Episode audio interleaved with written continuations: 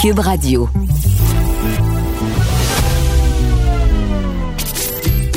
Caroline Saint-Hilaire. Caroline Saint-Hilaire. Une animatrice pas comme les autres. Cube Radio. Bonjour, ici Caroline Saint-Hilaire, très contente de vous retrouver à nouveau euh, pour une autre belle émission, une belle émission euh, très très variée encore une fois avec euh, des acteurs, des actrices qui ont fait soit parler d'eux, parler d'elles durant la semaine, durant les derniers mois, notamment le nouveau maire de Drummondville. On va parler de pommes parce que c'est le temps des pommes à l'automne. On va parler de vélo et on va parler aussi de Montréal qui fait tant jaser. Bonne émission. Ancienne mairesse de Longueuil, l'actualité. LGS. Vous écoutez Caroline Saint-Hilaire, Cube Radio. Alors, il s'est dit beaucoup de choses sur Montréal. Est-ce que Montréal, c'est une ville maudite ou une ville modèle? Alors, euh, pour le prochain débat, j'ai invité deux personnes qui ont écrit sur Montréal. La première personne est animateur à Cube Radio, aussi chroniqueur au Journal de Montréal, Richard Martineau. Bonjour, Richard. Bonjour, Caroline. Et de l'autre côté, je reçois euh, euh, le chroniqueur aussi au Journal de Montréal, chargé de projet chez Léger, Philippe Léger. Bonjour, Philippe. Salut, Caroline. Alors, pour mettre en contexte ce débat, messieurs, je vais vous citer, si vous me le permettez. Alors, le 26 août dernier, Richard, tu as dit dans le Journal de Montréal, c'est rare que je vous dise pour qui voter. Mais il faut se débarrasser d'elle. C'est un danger pour Montréal. Elle est en train de foutre la ville à terre. Alors, clairement, Richard, t'en as marre de Valérie Plante. Oui, totalement, parce que c'est une idéologue plus qu'une politicienne. Écoute, euh, Charles de Gaulle, je vais faire un peu d'histoire, tiens, je vais montrer ma culture. Charles, de, Charles de Gaulle a écrit un livre sur le leadership lorsqu'il était jeune qui s'appelle Au fil de l'épée. Il disait là-dedans, un bon leader, c'est pas quelqu'un qui arrive avec des idées préconçues, des idées toutes faites, qui est emprisonné dans une idéologie, mais c'est quelqu'un qui regarde le problème qui se pose devant lui et doit être prêt à changer d'idée, doit être prêt à faire du cas par cas. Et moi, trouve que elle, c'est une idéologue, c'est pas une bonne leader selon Charles de Gaulle, c'est qu'elle arrive avec, elle a son idée, elle a son programme et elle a, elle a, elle a raison. Les gens qui ne pensent pas comme elle ont tort nécessairement et elle va l'appliquer no matter what. Donc, il y a 60 restaurateurs, euh, commerçants qui ont écrit une lettre, qui veulent la rencontrer, ils veulent juste discuter avec elle en disant qu'ils ont énormément de problèmes avec ses idées. Elle ne veut même pas les rencontrer. Elle a dit à Pierre Bruno, moi, je m'en fous, je continue, j'ai un programme et je vais l'appliquer. Et là-dessus, je dis que ben, c'est une mauvaise politicienne parce que tu le sais, Caroline, tu as été politicienne. Il faut être à l'écoute de citoyens. Il faut être à l'écoute des gens. Il y a beaucoup de gens qui se plaignent de ça et elle ne veut rien savoir. Alors, la table est mise du côté de Richard. On va aller retrouver Philippe. Philippe, tu as dit, toi, dans le Journal de Montréal, euh, bon, les chroniqueurs critiquent beaucoup Montréal. Montréal demeure imparfaite, parfois décourageante, souvent frustrante, mais Montréal prend une direction sensée et logique pour le futur. Alors, toi, tu viens à la défense de Valérie Plante, Philippe. Bon, mais moi, d'entrée de jeu, je pense que la première chose qu'il faut mettre sur la table, c'est de dire que Montréal, c'est pas un paradis sur Terre, puis c'est pas non plus l'enfer sur Terre. Je pense qu'il y a juste un milieu à trouver. Puis que je voyais dans le consensus médiatique qui s'est développé, hein, parce que sur toutes les tribunes de la presse, au journal, euh, à la radio, à la télévision, beaucoup s'entendaient pour dire que Valérie Plante vivait euh, probablement ses pires moments politiques euh, en termes de, en termes de en termes de politique, je, suis d'accord, elle vit des moments difficiles. Mais j'avais de la misère à voir une je voyais en fait une certaine dissonance cognitive entre une déconnexion médiatique entre ce que les médias pensaient et une certaine partie de la population de la ville de Montréal, qui, je crois, en grande partie est assez satisfaite euh, de, des décisions de Plante depuis le début de la pandémie, hein, parce que c'est nouveau. La, la crise qu'elle vit, elle le vit en partie en raison de ces changements dans l'aménagement urbain depuis le début de la pandémie. C'était un peu le, catalyseur, un peu le démarreur de cette nouvelle crise pour, pour Valérie Plante. Euh, moi, je regarde et je regarde aussi les, le sondage. Il y a un sondage CROP qui est sorti. Euh, c'est rare que je cite un sondage CROP, je vais le faire pareil. il y a un sondage CROP qui était sorti dans la presse qui disait que c'était 52% des Montréalais qui étaient satisfaits. Je dis 52% c'est quand même un Montréalais sur deux qui était satisfait des changements de Valérie Plante et la direction de la ville de Montréal. Et plus généralement, moi, je regarde les changements qui ont été faits et je vois que Montréal, pour une fois, prend une direction. Je reprochais, moi, depuis 5-6 ans, la ville de Montréal d'être ni une ville pour les voitures, ni une ville pour les vélos, ni une ville pour la marche, pour les piétons, ni une ville pour le transport en commun.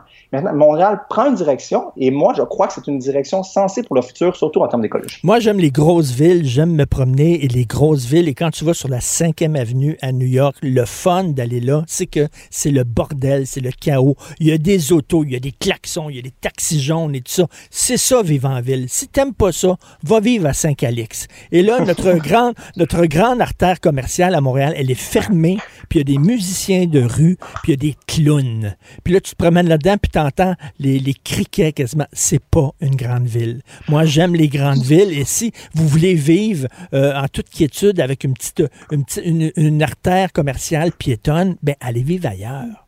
Hmm. Mais c'est bien, hein, parce que euh, je pense que Richard a, a pas totalement tort là-dessus. Moi, je veux pas dire que, euh, que c'est complètement faux, que, euh, que ce que Valérie Plante fait pour les commerçants, c'est super bon, il se trompe. Moi, je suis pas là-dedans pantoute. Là. Je, je crois vraiment que sur la rue Sainte-Catherine, la rue Saint-Denis, il y a des problèmes et ça met le doigt sur, je crois, la faiblesse de Valérie Plante, c'est-à-dire le développement économique sur les grandes artères, c'est-à-dire Saint-Denis, Sainte-Catherine. Euh, moi, je comprenais pas, par exemple, euh, la rue Saint-Laurent. Ça a été ajusté par la- la- l'administration Plante, mais la, la rue Saint-Laurent, dans le coin de la Petite Italie, il y avait mis, euh, l'administration avait mis des pistes cyclables et ils se sont rendus, vite rendus compte que ça avait aucun sens parce que de toute façon, sur Christophe Colomb, sur euh, Saint-Dominique, il y a des pistes cyclables qui sont des rues à- adjacentes à, à- Saint-Laurent. Donc, moi, je vois quand même une administration qui s'adapte. Euh, sur la rue Saint-Denis, il faudra qu'il s'adapte parce que la rue Saint-Denis est maintenant composée beaucoup de ce qu'on pourrait appeler de commerce euh, voiture, de commerce destination, que c'est souvent les magasins de meubles, les magasins euh, d'épicerie, les magasins qui s'apprend la voiture pour faire du commerce. Donc, je crois que la- la- l'administration Plante doit s'adapter sur les deux grands artères, Sainte-Catherine, Saint-Denis. Ce qui est intéressant, messieurs, c'est que, bon, euh, Richard, tu l'as dit, j'ai fait de la politique municipale dans une autre vie. Euh, Puis l'important, je pense, quand tu es en politique, c'est quand même de susciter l'adhésion. Euh, moi, j'admire ça, une politicienne qui dit, voici, j'ai une vision, je m'en vais là. Le problème, je pense, et vous me direz si j'ai tort ou j'ai raison, c'est qu'on sent pas nécessairement d'adhésion de la population. Philippe Ben, faisait référence à 52% de la population. C'est vrai, mais Montréal est une île. Montréal a besoin aussi des banlieues, a besoin que les gens aient envie de venir à Montréal. Mais- mais- mais et le, le discours, je pense, a changé. C'est très, très, très Montréal. Et c'est comme si Montréal n'était plus la métropole. Et mais juste, Caroline, juste tu disais, tu disais effectivement, elle a, elle a, puis euh, Philippe le disait, elle a, elle a une idée, elle a une vision, elle l'a dit, hein, j'ai été élu pour réaliser ma vision, et comme sur une mission divine, on dirait, là. Mais bref, il faudrait qu'elle l'explique. C'est Pierre Nantel me disait Oh. ça, je discutais, discutais de ça avec Pierre Nantel. Si elle a sa vision de Montréal, c'est correct, mais qu'elle l'explique à la population pour justement susciter, comme tu disais, Caroline, une adhésion des gens en disant, on va s'en aller là, c'est là la direction, puis tout ça il n'est pas là. On ne sait pas Ah. exactement. Elle explique mal son affaire. La politique étant une question de gestion des perceptions, euh, je crois que d'abord, sur, d'abord, d'a- par exemple, la, la bande dessinée en pleine pandémie, moi je crois que c'est un problème. C'est une question de perception, c'est un symbole assez fort et ça donne des munitions à des gens qui sont insatisfaits de la- de l'administration blanche. Par contre, je, te- trouve un peu dur là-dessus, Richard, parce que je crois que Projet Montréal, euh, c'est une formation politique qui, est controversée, on le sait, là, existe depuis 2004. Puis je crois que depuis 2004, et Dieu sait, ils ont eu des tribunes, ils ont eu de la place dans les médias pour en parler. Euh, je crois que Projet Montréal, on les connaît, on sait ce qui les anime, on sait ce qu'ils croient, on sait à ce qu'ils ne croient pas, on sait ce qu'ils veulent faire de la- de l'aménagement urbain à Montréal. Et moi, je vois depuis 2017, au moment où la population a donné un mandat à Valérie Plante, c'était assez clair que euh, ben, c'était un mandat pour mettre en place ces différentes mesures, notamment transport euh, dans la Oui, oui, dans mais il faut, il faut que tu vois. Écoute, regarde les commerçants. Là. Ils ont eu plein de travaux en 2016 euh, devant leur commerce. Puis sais, tu le sais, là, Philippe là, et Caroline, là, des fois, on ouvre la rue pour les tuyaux, on, on met les tuyaux, les égouts, on ferme la rue, puis là, on a- là c'est le gaz après ça. Il faut réouvrir la rue pour le gaz. On dirait que ces gens-là ne se parlent pas. Donc, ils, ont- ils sont passés à travers ça. Après ça, la pandémie les a frappés de plein fouet, le confinement, tout ça. Là, ils émergeaient.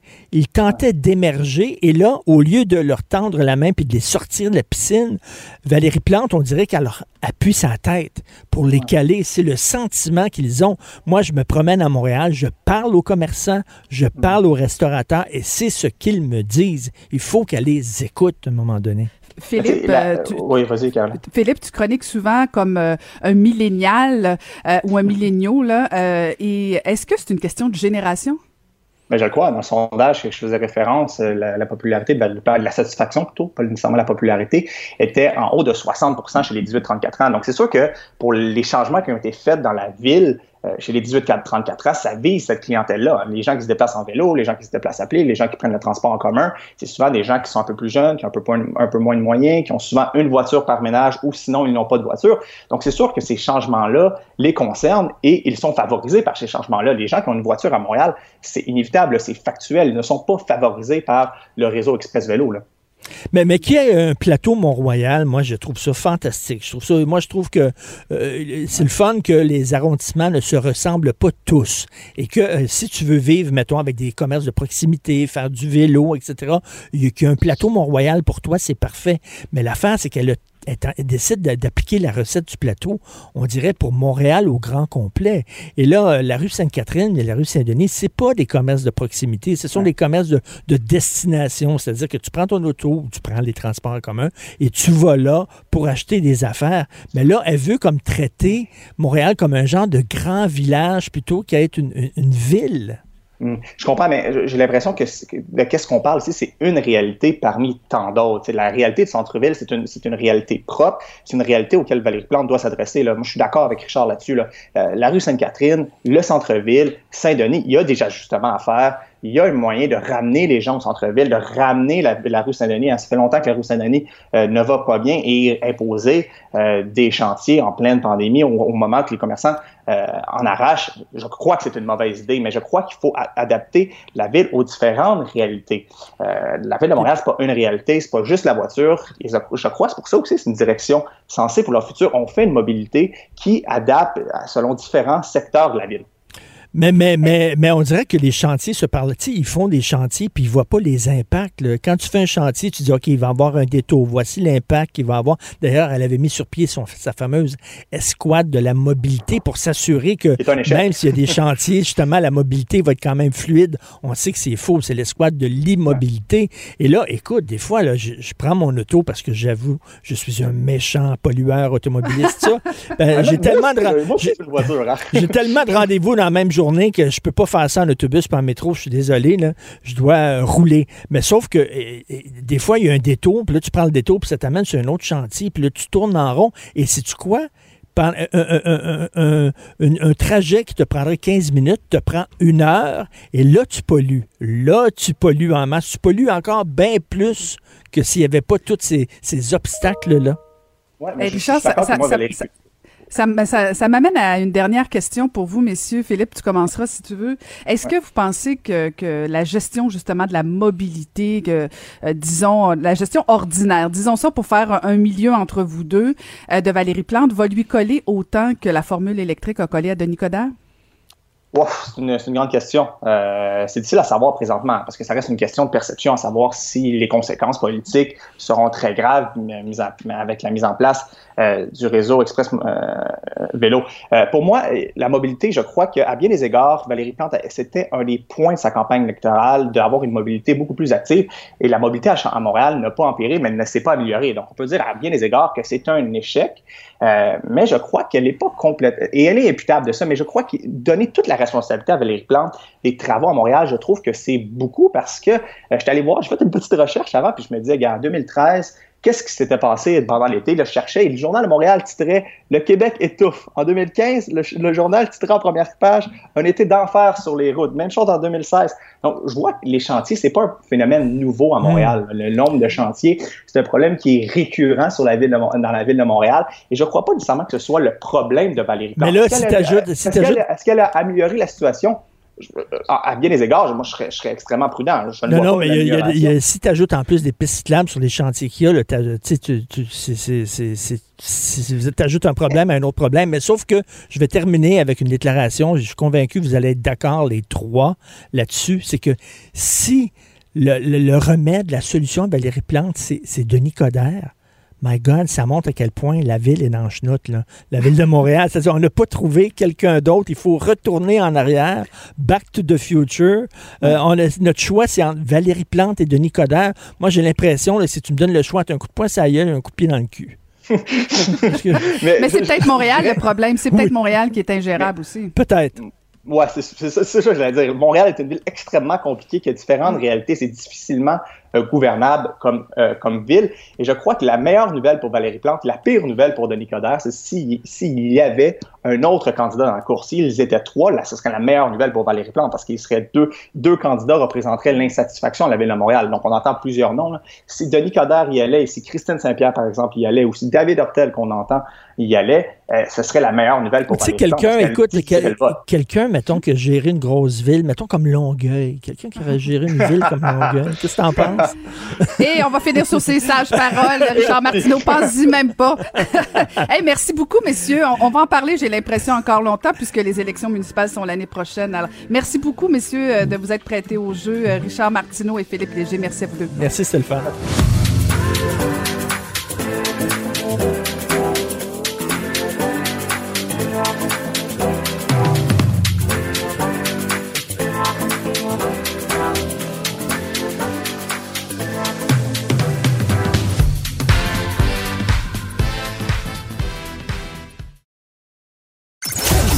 Ancienne mairesse de Longueuil, l'actualité. Vous écoutez Caroline Saint-Hilaire, Cube Radio. Voici un des moments de l'année que je préfère, l'automne, le temps des récoltes, le temps aussi où on peut se promener dans les vergers, le temps aussi où on vous voit avec euh, vos pommes euh, sur les réseaux sociaux. Et on va aller retrouver Josiane Desjardins, qui est journaliste spécialisée en agroalimentaire, qui va nous proposer quelques adresses hors trafic, et ça on aime ça, pour aller faire de l'autocueillette. Bonjour Josiane Desjardins. Oui, bonjour Caroline. Alors, euh, dis-nous, tu as des conseils à nous donner par euh, ce merveilleux temps des pommes? Oui, c'est ça, quelques suggestions hein, pour euh, justement faire vos autocueillettes, mais aussi découvrir des produits, donc des, le, cidre. Et ça, c'est un produit qui gagne en popularité depuis quelques années. Et vraiment, je ne sais pas si tu es une amatrice de cidre, Caroline, mais... Absolument. Franchement, on a toute une déclinaison donc de produits, que ce soit en bouteille, en canette, plus nature, plus aromatisé, sec, fruité, vieilli, en fût de. Vraiment, il y en a pour toutes les et, euh, et c'est ça, puis encore, puis encore plus depuis le début de la crise, vraiment, on sent que les consommateurs veulent acheter local, mais aussi, euh, donc, cette catégorie-là, donc des cidres, vraiment, euh, les ventes, là, sont, montent en flèche à la SAQ. Et justement, quelques produits que vous pouvez trouver à la SAQ, mais aussi sur place, donc en Montérégie, à la cidrerie Milton. Donc, à Sainte-Cécile de Milton, là-bas, ben, effectivement, on peut faire l'autocueillette, donc de Polared ou encore de Lobo. Euh, en boutique, on peut aussi découvrir donc euh, la pomme qui ont baptisé donc au nom de la cidrerie, la pomme Milton. Et ils ont réussi en fait à mettre la main sur sur une variété qui ressemble beaucoup à une, Macintosh qui est très aromatique aussi. Donc une découverte à faire en boutique. Également la Sweet 16, euh, donc une pomme qui, on, on, retrouve vraiment des notes d'épices, même un petit une petite touche de cannelle en bouche. Donc vraiment, il y a aussi tout un univers au niveau des pommes à cet endroit-là. Et, euh, et, justement, donc quand on arrive là-bas, ben on va faire l'autocueillette en famille, tout ça, mais il y a un bar à l'entrée du verger. Donc pour ceux que les enfants sont un peu plus autonomes, on peut les laisser partir et euh, profiter justement de cette de cet emplacement-là et admirer le paysage. Il y a également euh, un bistrot où justement on favorise les accords mets et cidre. Et euh, il y a également beaucoup de choix donc en ce moment avec les huit lignes de cidre en fût. Il y a comme un roulement à chaque fois. Et justement, on peut aller écouter le propriétaire de l'endroit, Marc-Antoine Lasnier, qui va nous parler à ce sujet. Qu'on a à, l'heure actuelle sur nos lignes, c'est cidre original, rosé, puis on a deux classiques qu'on garde toujours. Mais sinon, on a des, choses vraiment strippantes là, qui est euh, Sour, euh, mangue, euh, limonade, on a cidre de feu, les arpents jaunes, puis notre cidre griotte.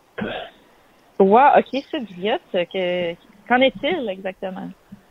Euh, ben, le cidre griotte, c'est euh, un, un cidre dans lequel on, on ajoute du jus de, de cerise griotte. Fait que euh, c'est vraiment elle est juste un petit peu surette là, la, la griotte là, c'est pas la cerise euh, qui est euh, la cerise de France comme on comme on dit là. Fait que c'est mm-hmm. vraiment juste un petit peu tangy en anglais, mais surette, je pense en, en, français. sinon, il y a cette mangue là qui est, qui est vraiment vraiment très prisée. Donc voilà, vraiment, on en a pour tous les goûts. Puis euh, aussi, donc, des cidres qui sont un peu plus euh, sucrés ou vraiment très, très aromatisés. Mais justement, Marc-Antoine mentionnait euh, les arpents. Donc, c'est, ça fait partie de la nouvelle collection de ces cidres. Et ça, on, a, on affaire à quelque chose qui est un peu plus complexe. Donc, un côté fermier, vraiment idéal pour ceux qui recherchent un produit nature. Puis aussi un autre produit intéressant que j'ai eu la chance de déguster dans les dernières semaines, euh, mais qui il va falloir être patient pour euh, pour avoir euh, de nouvelles donc de nouvelles bouteilles. Un cidre vieilli en fût de tequila, donc donc vraiment intéressant de ce côté-là. Et et c'est ça, on retrouvait comme un petit goût poivré, quand même assez délicat, mais euh, justement, il va falloir attendre peut-être euh, une bonne année avant de retrouver euh, ces produits-là. Donc, mais quand même, je pense qu'il y a beaucoup, on a beaucoup d'autres options de ce côté-là. Et tout près de la série Milton, donc on a aussi le verger champêtre à Granby, donc très grand verger. et justement, dans quelques semaines aussi, ça va être possible d'aller cueillir des courges et citrouilles. Donc, ce sera, ce sera aussi une belle occasion. Et donc, c'est vraiment idéal cet endroit-là pour une sortie en famille il y a vraiment comme un, 3 km de sentiers pédestres, euh, plusieurs petits animaux sur place, dont un cheval miniature et aussi un alpaga. Donc, qui n'aime pas les, les, alpagas? Donc, je pense que pour mhm. les familles, vraiment, euh, un bel endroit. Euh, donc, on peut passer aussi quelques, ben, c'est ça, peut-être un, bon, un bon temps du midi avec un panier de style pique-nique qu'on peut se procurer sur place, là, mhm. justement, et profiter des, des vergers du même coup. Très intéressant, Josiane. Il y a aussi euh, plusieurs nouvelles variétés de pommes qu'on peut découvrir dans certains vergers. Oui, c'est ça en fait, euh, des variétés qu'on dit hybrides. Et justement, euh, euh, au verger Gros-Pierre à Compton, dans les cantons de l'Est. Donc, un très bon endroit où, faire la découverte de ces pommes-là qu'on, avec lesquelles on est peut-être un peu moins familière. Et entre autres, on a la Belle Doux, qui est une pomme quand même assez croquante, donc qui, qui, arrive comme ça vers la fin de l'été. Donc, très intéressante. Et pour l'autocueillette, justement, pour ceux qui veulent y aller plus en octobre, eh bien, il y a la pomme qui s'appelle Octobre aussi, euh, donc qui est un mélange de Cortland et de Macintosh, qui est, qui est peut-être même un petit peu plus croquante. Euh, également la Passionata, euh, une jaune, euh, une pomme jaune légèrement orangée qui a un goût de muscat et de fruits de la passion. Ça vraiment, ça fait partie de mes coups de cœur, je dois le dire. Et euh, la rosinette, donc une pomme qu'on commence à greffer de plus en plus dans les vergers d'année en année. On, vraiment, on sent qu'il y a un engouement pour cette pomme-là qui a une chair rosée et qui est vraiment qui est très douce, vraiment très intéressante aussi. Également, on peut retrouver ces quatre variétés-là à la ferme Quinn aussi à Notre-Dame de l'Île Perrault et au verger La Bonté. Euh, à Oka également. Et, euh, et, même, Caroline, tu vois, dans les Laurentides, euh, il y a le domaine du petit Saint-Joseph qui a commencé à utiliser la Passionata pour créer un nouveau cidre qui est le Bru de Rang. Et ça, c'est vraiment un cidre pétillant, mais vraiment des fines bulles secs avec une légère amertume et on a vraiment un côté, euh, on a l'impression de, de, goûter à des fruits tropicaux, même même la présence d'ananas, donc euh, vraiment quelque chose de bien. Et euh, il y a vraiment toute une histoire aussi derrière ces quatre variétés là que je trouvais intéressant de mentionner parce que ça demande beaucoup de travail donc pour en arriver justement à la création de nouvelles nouvelles sortes comme ça. Et c'est vraiment le, le, fruit du travail acharné de Roland Johannin qui en fait son métier, il est hybrideur depuis 1986 et comme ça il s'amuse dans ces vergers euh, à Saint-Joseph-du-Lac, dans des, vergers expérimentaux. Et euh, justement, il réussit avec d'autres d'autres producteurs à les convaincre de, euh, de justement peut-être commencer à avoir ces nouvelles variétés-là dans leur sur leur production. Donc voilà. C'est fou la créativité québécoise. Écoute, tout le potentiel, c'est en train de devenir presque une valeur de notre patrimoine québécois. Parce que là, tu as parlé du cidre, tu as parlé des vergers, des pommes. Il y a aussi du cidre rosé qu'on peut euh, déguster.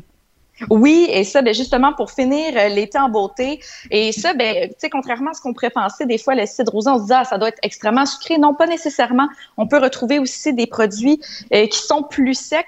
Mais pour ceux qui ont vraiment la dent sucrée, euh, eh bien, il y aurait le rosé éclaté du domaine de la voix qui est sorti cet été et qui vraiment, évidemment, on a le, goût de la pomme qui était très présent, mais aussi celui de la fraise. Et je vous laisse entendre donc Hugues Lavoie à ce sujet-là.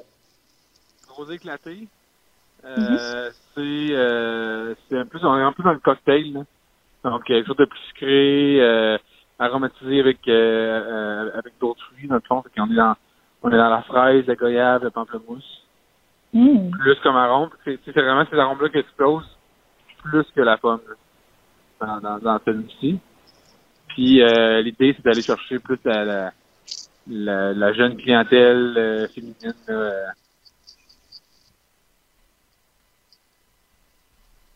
Donc voilà, ben c'est ça en fait. On a euh, ce, ce, ce, produit-là qui est plus qui se rapproche du cocktail, donc vraiment pour les dents sucrées. Et, euh, et ben euh, sur place, donc oui, il y a le domaine de la voie où on produit également des vins, mais ils ont aussi donc un verger, la Pomme Redor, qui est comme de la même entreprise. En ce moment, c'est le temps de la Lobo et de la Macintosh. Et on me dit que malgré la chaleur, les grandes chaleurs qu'on a eues cet été, les pommes sont vraiment sont un peu moins acides, mais on est dans quelque chose d'un petit peu plus et de sucré. Donc, intéressant à savoir. Et euh, aussi, si on veut euh, faire une autre découverte, donc euh, de cidre rosé, du côté de Val Caudalie, on a le cidre pétillant, qui est un, un, cidre pétillant à la framboise, donc qui est vraiment, on y retrouve aussi des notes très intéressantes. Donc, un beau produit aussi de ce côté-là. Très intéressant. Alors, on peut, on peut planifier euh, nos escapades, euh, Josiane, en allant sur euh, territoire-et-saveur.com. Tu nous as mis l'eau à la bouche, autant au niveau des pommes qu'au niveau des cidres. Merci infiniment. Ben, merci à toi, Caroline. Alors, c'était Josiane Desjardins, journaliste spécialisée en agroalimentaire et collaboratrice au magazine La Semaine.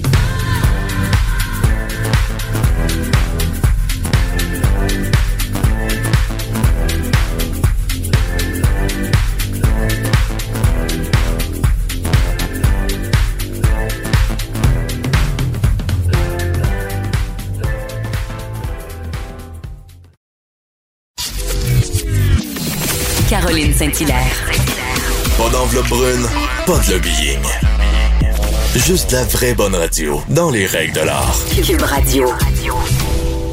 La ville de Drummondville était dirigée par Alexandre Cusson depuis plusieurs années jusqu'à ce que celui-ci quitte son poste pour se lancer dans la course à la chefferie du Parti libéral en début d'année. Et par la suite, euh, Yves Grondin est devenu maire par intérim de Drummondville. Et euh, l'élection qui devait avoir lieu le 4 octobre prochain, ben ça n'a pas vraiment lieu parce que M. Grondin était le seul candidat à la date limite des mises en candidature. Alors on va aller retrouver le nouveau maire de Drummondville, Alain Carrier. Bonjour, Monsieur le maire. Bonjour, ça va bien? Ben ça va bien, félicitations. Vous, comment ça va? Ça va très bien. Moi, je suis au travail. Là, depuis 15 minutes après la sermentation, j'étais au travail.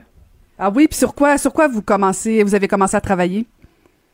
Ben, la première chose, c'était de rencontrer tout le monde, les départements, et ensuite de ça, on a commencé à tabler euh, sur le budget, euh, plein de choses, là, plein. Euh, écoutez, là, c'est, il y a plein de choses qui, qui se discutent dans la journée, là.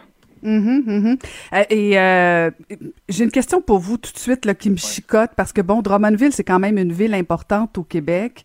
Est-ce que euh, vous trouvez ça normal qu'il n'y ait pas plus de candidatures pour un poste aussi important que la gestion d'une ville comme Drummondville? Le fait que vous soyez seul en lice, est-ce que c'est comme un signal qu'il n'y a pas beaucoup d'intérêt envers la politique municipale? Ben, on pourrait dire qu'il n'y a pas d'intérêt ou on pourrait dire que celui qui s'est présenté, il ralliait les gens de Drummondville, peut-être. Mm-hmm. C'est ben, vous qui pouvez me le dire, là. C'est pas, pas moi. Moi, je suis pas à ben, Drummondville. Moi, je pense que c'est ça. Parce que, tu sais, quand on est en campagne, puis on serre des mains, puis on parle aux gens, puis on s'aperçoit que les gens sont beaucoup pour toi. Tu sais, j'avais quand même un historique. J'ai été quand même euh, maire et maire euh, suppléant à la ville, euh, puis à une autre municipalité qui s'appelait Grande Tamouesse à l'époque. donc, mon expérience fait en sorte que le milieu des affaires et tout, que probablement que les gens ont dit, ben écoutez, on, va on va le laisser passer, on va le laisser faire, on va voir ce qu'il va faire là. Mm-hmm. Vous avez été, vous l'avez dit, euh, Monsieur le maire, maire de Grande-Tame de 89 à 93. Vous avez été conseiller municipal aussi à Drummondville. Euh, qu'est-ce qui vous a euh, motivé à vous présenter justement pour devenir maire de Drummondville? Est-ce que, est-ce qu'il y a des dossiers qui vous interpellent particulièrement?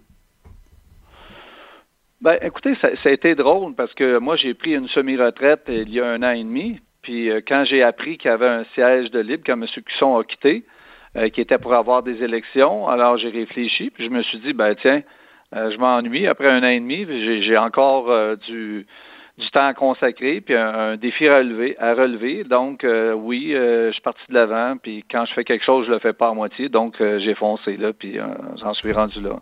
Mhm. Vous disiez d'entrée de jeu, Monsieur le maire, que bon, vous étiez déjà en train de travailler sur différents dossiers, euh, comme le budget. On entend beaucoup que les, défis des villes au niveau des budgets sont énormes.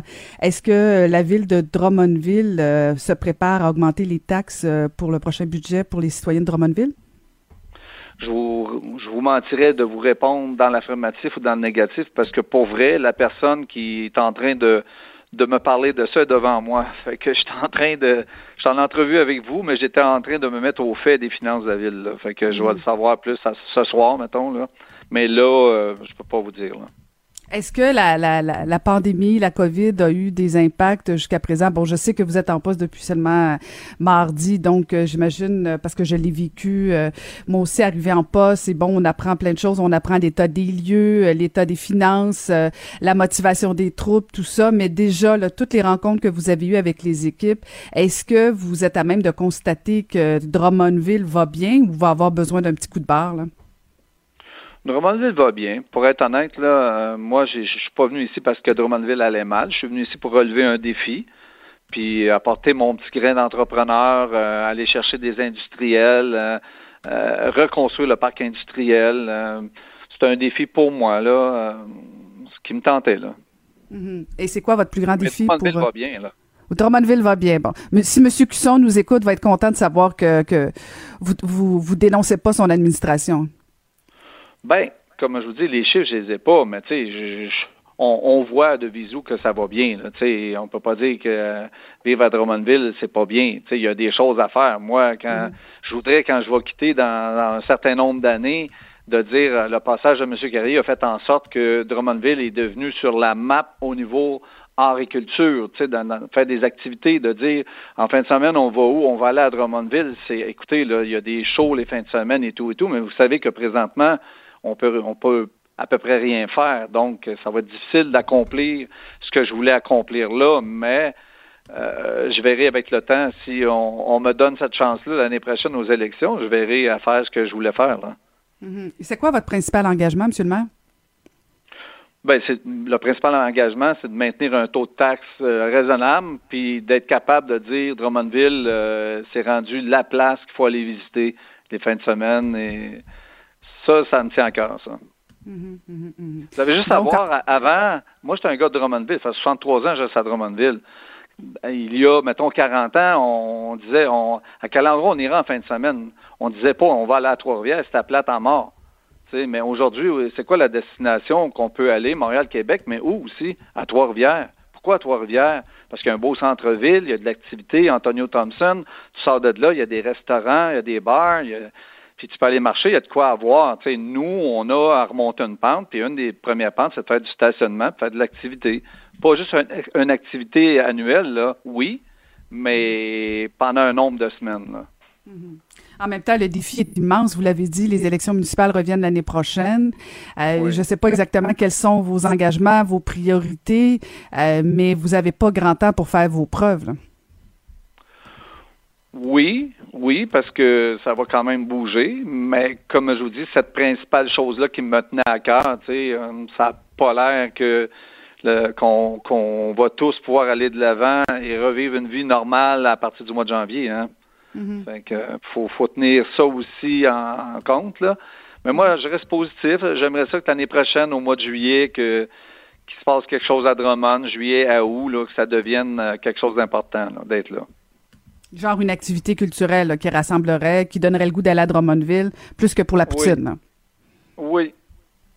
En fait, avoir le festival de la poutine, mais qui durerait euh, deux mois, mettons. c'est un exemple que je donne. Hein, cette activité-là est grandiose, mais c'est une fin de mm-hmm. semaine. Mais le mm-hmm. restant des autres fins de semaine, il se passe quoi? Mais moi, je voudrais que ça soit ça, mais pendant deux mois. Ben, on va vous on va vous regarder, on va vous suivre de près parce que les défis euh, sont immenses, vous l'avez dit. Alors, euh, on, se reparlera quand vous serez euh, plus à même de nous parler des budgets et de ce qui s'en vient pour la ville de Drummondville. On va vous laisser vous installer, Monsieur le maire. Merci beaucoup. Merci beaucoup. C'était le nouveau maire de Drummondville, Alain Carrier.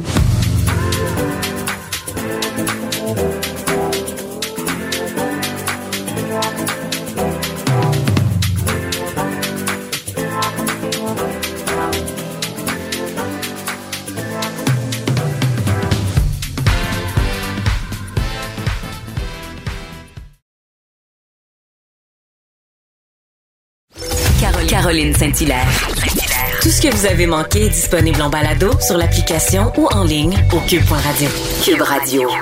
Après 19 ans à la tête de Vélo Québec, Suzanne Larreau a annoncé qu'elle quittera son poste en décembre prochain. On va aller retrouver la présidente directrice générale de Vélo Québec, Suzanne Larreau. Bonjour, Madame Larreau. Bonjour, Madame Saint-Hilaire.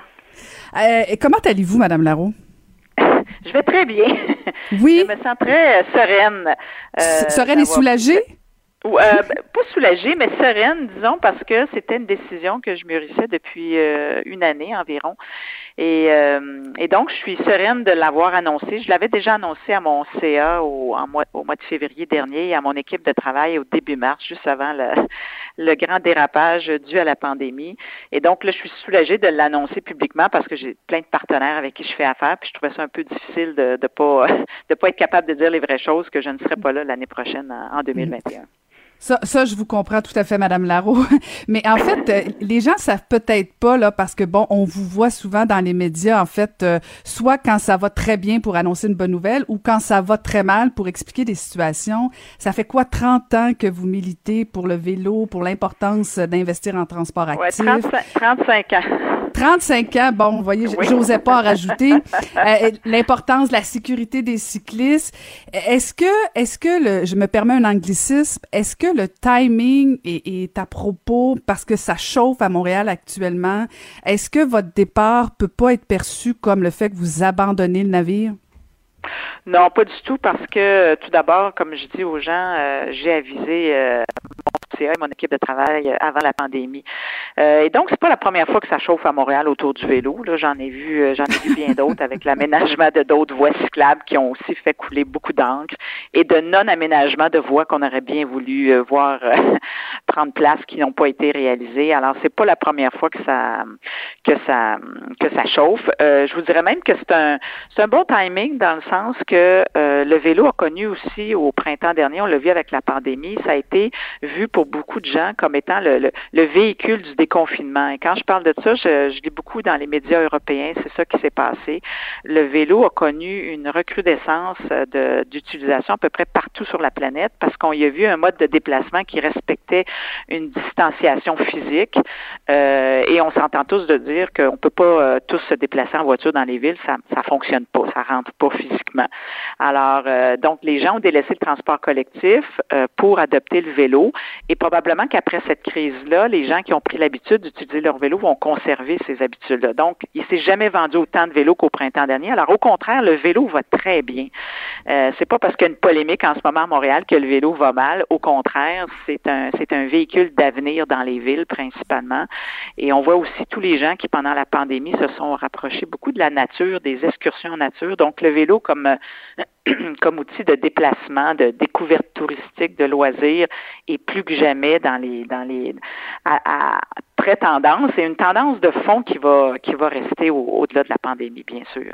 Mm, ben justement, parlons-en de, de, de, Montréal, euh, parce que, bon, il y a eu l'éditorial de François Cardinal. J'ai vu votre post Facebook aussi du 27 août, j'ai comme senti votre découragement face à certains médias, disons ça comme ça, là, on personnalisera pas, euh, qui, bon, on parlait beaucoup de, la lubie de la mairesse, sa fixation pour le vélo. Il y a comme, il y a comme deux discours. Il y a, il y a les gens qui, un peu comme vous, disent, ben oui, il faut le prendre le virage vers le transport actif, vers le vélo. Et il y a ceux qui disent, ben oui, mais vous allez trop vite, on a encore besoin de notre voiture. Est-ce que vous pensez, euh, Madame que le problème, c'est euh, la population de Montréal ou si c'est au niveau de la gouvernance? Et je veux pas personnaliser, là, parce que ce serait peut-être quelqu'un d'autre que Valérie Plante, ce serait peut-être le même problème. Il est où le problème? Pourquoi c'est difficile d'implanter le vélo à Montréal? Ben, c'est pas juste à Montréal que c'est souvent difficile. Il y a dans d'autres endroits. Je regarde Paris. Euh, Paris, ce, ce, que Paris est en train de réaliser, c'est extraordinaire. Mais au début, les Parisiens n'étaient pas particulièrement entichés de voir effectivement des stationnements disparaître au profit de voies cyclables. C'est juste qu'à mesure qu'on implante des voies cyclables, les gens réalisent qu'effectivement, ça apaise la rue. Et les, les cyclistes, c'est pas juste les autres. On devient soi-même cycliste. Pas tout le monde qui devient cycliste, mais plusieurs deviennent cyclistes. On a des enfants cyclistes, des amis amis cyclistes, des voisins cyclistes. Donc, 52% des Québécois font du vélo. Donc, c'est pas une minorité, c'est au contraire une majorité de gens qui utilisent le vélo. Et on le sait que si on veut encourager plus de gens à utiliser le vélo, ben il va, il va falloir qu'il y ait plus d'environnement favorable à la pratique. Comprendre, il va falloir qu'on se sente en sécurité quand on se déplace à vélo. Donc, ça, c'est primordial. Euh, je vous dirais que l'administration Tremblay, l'administration Coder et maintenant l'administration Plante ils continuent tous à implanter des voies cyclables. Je me souviens très bien au début des années 2000, il y avait des sondages à Montréal. Est-ce que vous voulez qu'on implante des voies cyclables? 80 des euh, des Montréalais répondaient oui, on veut plus de voies cyclables à Montréal. Après ça, on leur demandait s'il faut enlever de la place à la voiture. Êtes-vous d'accord à ce qu'on implante des voies cyclables? Le 80% restait et plus. Donc, c'est une tendance de fond. Les Montréalais veulent plus de voies cyclables. Là, je trouve qu'on est en train d'amalgamer plein de choses ensemble, puis ça donne des mauvais résultats. Tout d'abord, ça fait six mois qu'on est en pandémie, on va se dire, là, on est à bout de tout le monde. Là. Moi, je suis tannée d'entendre parler de la pandémie. Je vois pas l'automne comme étant très réjouissant, ni l'hiver prochain. On est tous dans cette espèce de, de mouvance-là qui est pas agréable. Mm-hmm. La deuxième chose, c'est qu'il y a beaucoup de travaux à Montréal qui n'ont rien à voir avec l'implantation de voies cyclables, mais on est en train de tout mettre ça dans le même bassin.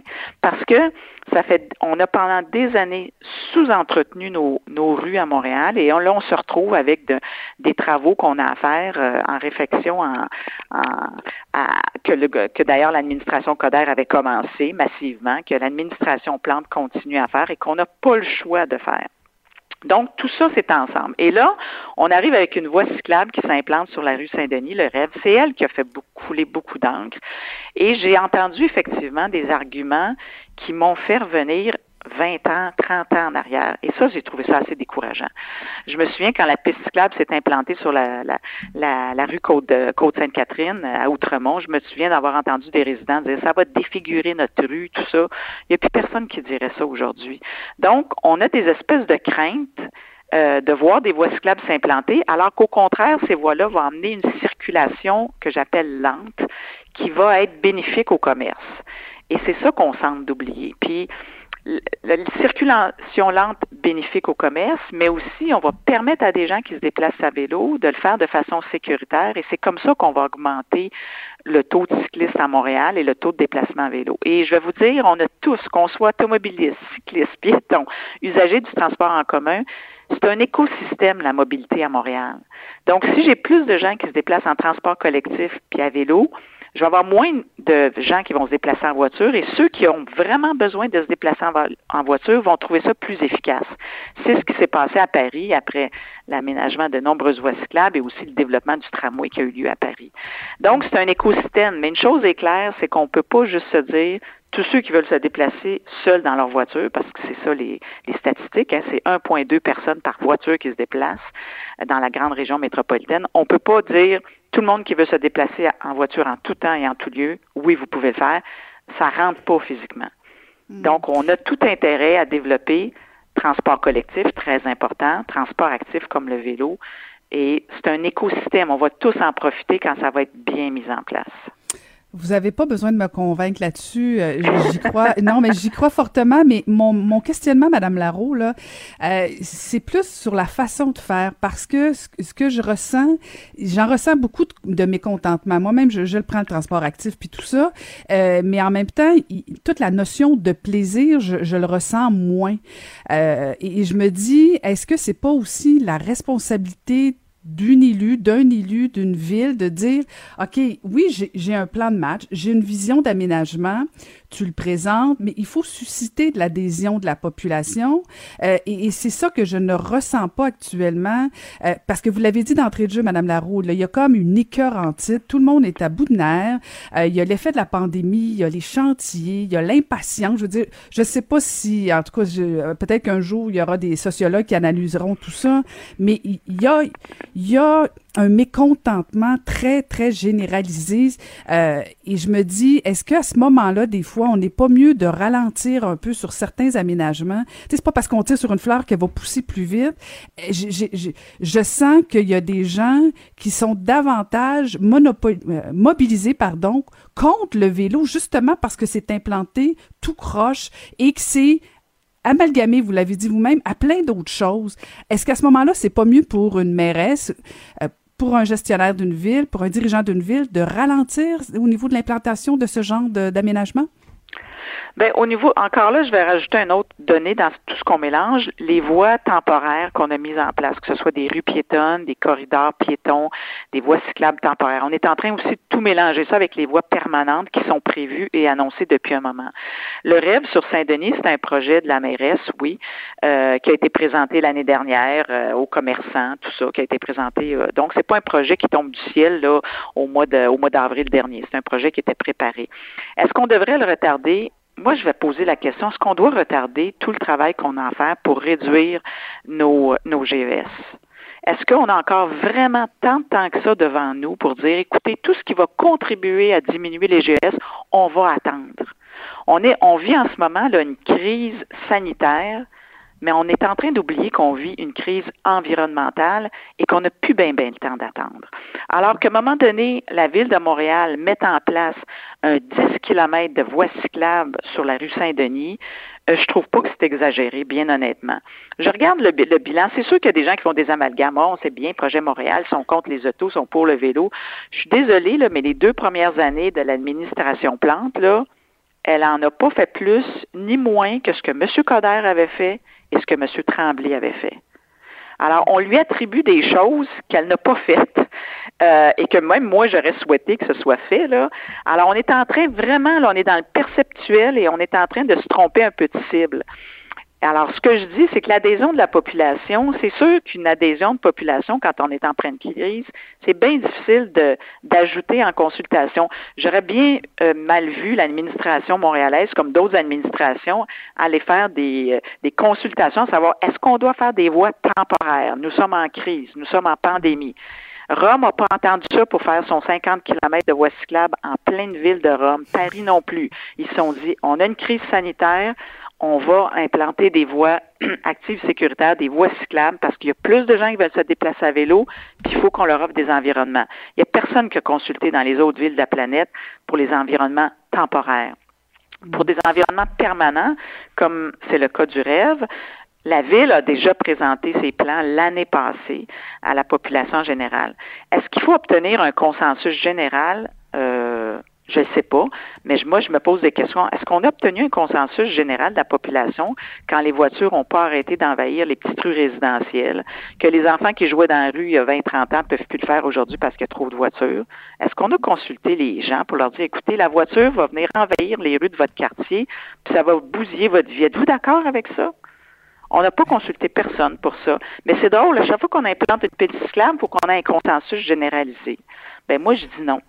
Euh, la ville de Paris qui est en train de se transformer, là, avec des voies cyclables, avec évidemment un transport collectif fantastique, mais avec des voies cyclables qu'on n'aurait jamais pensé pu voir s'implanter à Paris, ben c'est la volonté d'un maire, puis là d'une mairesse, Mme Hidalgo, et les gens trouvent que c'est des, bonnes idées. Au début, les gens criaient contre la mairesse, puis ils se rendent compte que plus ça s'aménage, puis plus on voit des gens circuler à vélo, moins on en voit en, en auto, puis plus ça aide à décongestionner la ville. Alors, à un moment donné, c'est sûr qu'on souhaite avoir l'adhésion euh, quand on est euh, quand on est politicien. C'est sûr que c'est la meilleure façon de fonctionner. Mais à un moment donné, si on attend l'adhésion de tout le monde puis le consensus de tout le monde pour mettre en place des changements bénéfiques qui vont contribuer à la diminution des GES puis à la, à la diminution de la congestion en ville, je suis désolée, mais on n'arrivera à rien, on fera jamais rien. Et je trouve ça dommage, le débat actuel, parce que j'ai l'impression que les gens pensent que si la ville est congestionnée, c'est à cause des travaux puis des voies cyclables. Je vais vous dire, si la ville est congestionnée, c'est parce qu'il y a trop de voitures en ville. Il y a trop de voitures, il y a trop de gens tout seuls dans leur voiture en ville. Il est là le problème. Il s'ajoute 40 000 nouvelles voitures dans la grande région métropolitaine chaque année à un moment donné, ça rentre plus dans les rues qu'on a. Puis il faut penser à offrir d'autres modes de déplacement aux gens, et c'est ce que l'administration actuelle fait. Madame Larose, si vous euh, militez plus pour Vélo Québec, euh, vous allez faire quoi au mois de janvier 2021? Parce qu'il y a des élections municipales l'année prochaine. Là, tout le monde vous envoie là, bien sûr. Euh, oui, mais je n'y serai pas. Alors, non, j'ai pas, j'ai pas envie de, du tout de faire, euh, de me lancer en politique. Ça, je l'ai déjà dit et je le répète. Je sais pas ce que je vais faire. C'est un saut dans le vide que je fais et c'est un saut dans le vide que j'avais besoin de faire. Euh, je sentais que j'avais fait le, le, tour du jardin. J'ai passé 35 ans à Vélo-Québec. Vous me direz, c'est un grand jardin. C'est un très grand jardin. Euh, j'ai fait le tour de ce jardin-là. Je sens que l'organisation va va bénéficier d'un nouveau ou d'une nouvelle leader euh, pour aborder les, les, enjeux de la prochaine décennie. Et moi, je sais pas, j'ai envie d'être utile. Je suis quelqu'un qui a passé de sa vie de travail à être, à faire un travail utile, parce que le, tout le travail de développement et de promotion de l'usage du vélo que fait Vélo Québec euh, depuis 53 ans, moi j'y suis depuis 35 euh, ans à temps plein, là, mais depuis 53 ans pour l'organisation. C'est un travail très utile pour notre société et c'est ce qui m'allume, c'est ce qui m'anime. Alors c'est sûr que je souhaite continuer à travailler. J'aimerais encore euh, euh, prendre, j'aimerais, je souhaite prendre un autre mandat. Ça va être quoi, je sais pas, dans des, questions environnementales, de mobilité, de mobilité durable, je sais pas, d'équité sociale, c'est des questions qui me préoccupent aussi beaucoup. Je sais pas encore ce que je vais faire, euh, mais je veux continuer à être utile pour pour ma collectivité, ça c'est clair. Alors, on verra bien où la vie va m'amener. Vous l'avez été euh, pendant 30, 35 ans, Madame Larreau, et, et je me permets parce que bon, souvent on vous entend, euh, puis on vous entend encore aujourd'hui plaider pour euh, pour le, vélo, mais c'est plus que ça, Vélo Québec. Il s'agit juste d'aller sur, notamment sur votre site internet, au niveau des pistes, au niveau de l'accompagnement des cyclistes, au niveau de l'accompagnement des municipalités. On s'est déjà rencontrés dans dans une ancienne vie où j'étais mairesse. Effectivement, vous avez vous faites des propositions aux différentes municipalités parce que c'est pas toujours évident d'implanter des pistes cyclables euh, parce que c'est le genre de choses que tout le monde veut, mais jamais dans sa rue, jamais dans sa cour. Alors, c'est un gros défi. Ben, merci beaucoup euh, pour euh, cet engagement, ce dévouement pendant 35 ans. Et dommage que la politique vous intéresse pas, parce que me semble que vous avez toutes les qualités pour pour y pour y adhérer. Mais on vous on vous regardera aller en début d'année, Madame Larreau. Ben, merci beaucoup, Madame Saint-Hilaire. au plaisir. Au plaisir, c'était Suzanne Larreau, présidente directrice générale de Vélo Québec jusqu'en décembre. Cube Radio.